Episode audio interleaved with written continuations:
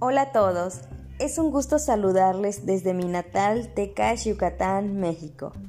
Mi nombre es Cintia Margarita Basto Buenfil.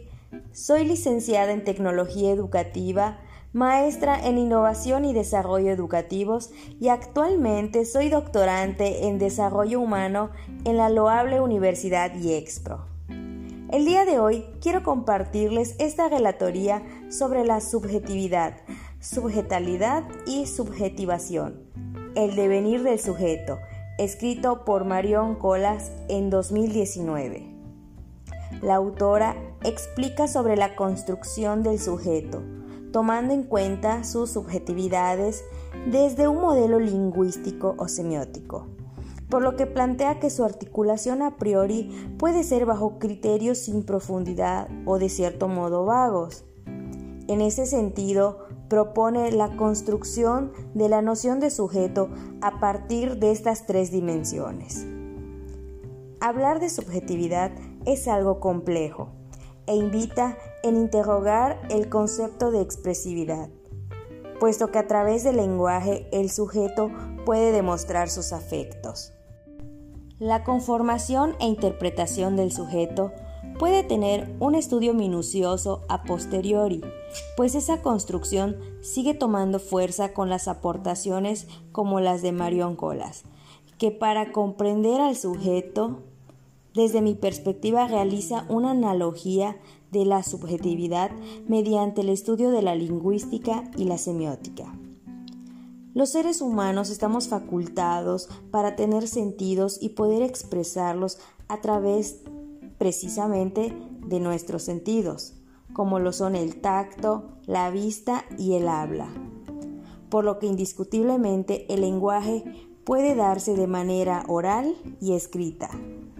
Siguiendo ese mismo sentido, el tono de la voz, el ritmo, manifiestan un mensaje y depende mucho también de la intención con la que se diga, así como también la actitud que vaya a reflejar.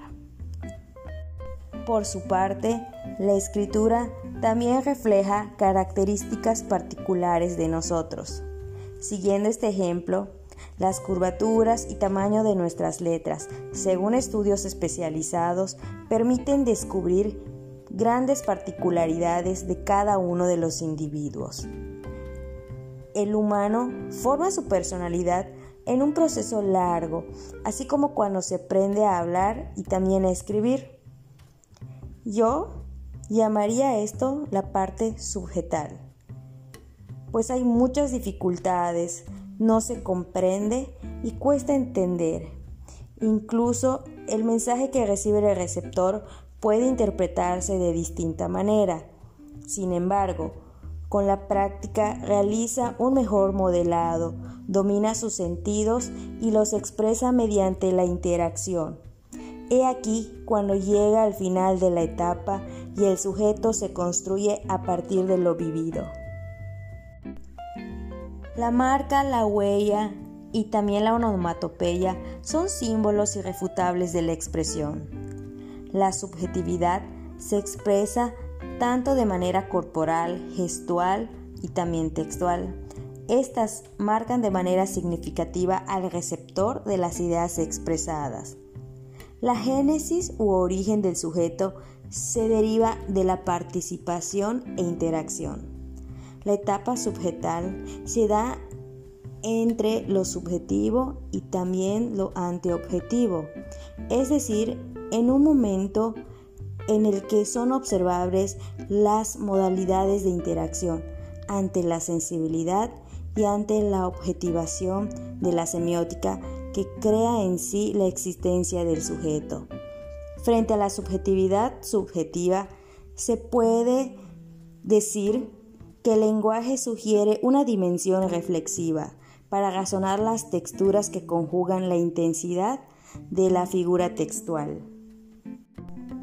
Ahora bien, reflexionando este camino, el devenir del sujeto deja de ser vago y se torna a un proceso riguroso y analítico.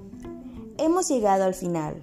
El devenir del sujeto atraviesa por muchos matices y procesos, ¿Cuál sería su interpretación personal? Sigamos construyendo conocimiento. Gracias por escucharme.